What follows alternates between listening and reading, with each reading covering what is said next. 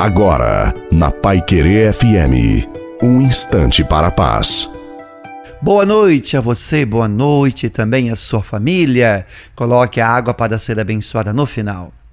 Jesus vem ao seu encontro, pronto a te socorrer e aliviar os fardos que pesam sobre você. Abre o seu coração à graça de Deus. Deus alimenta a sua esperança.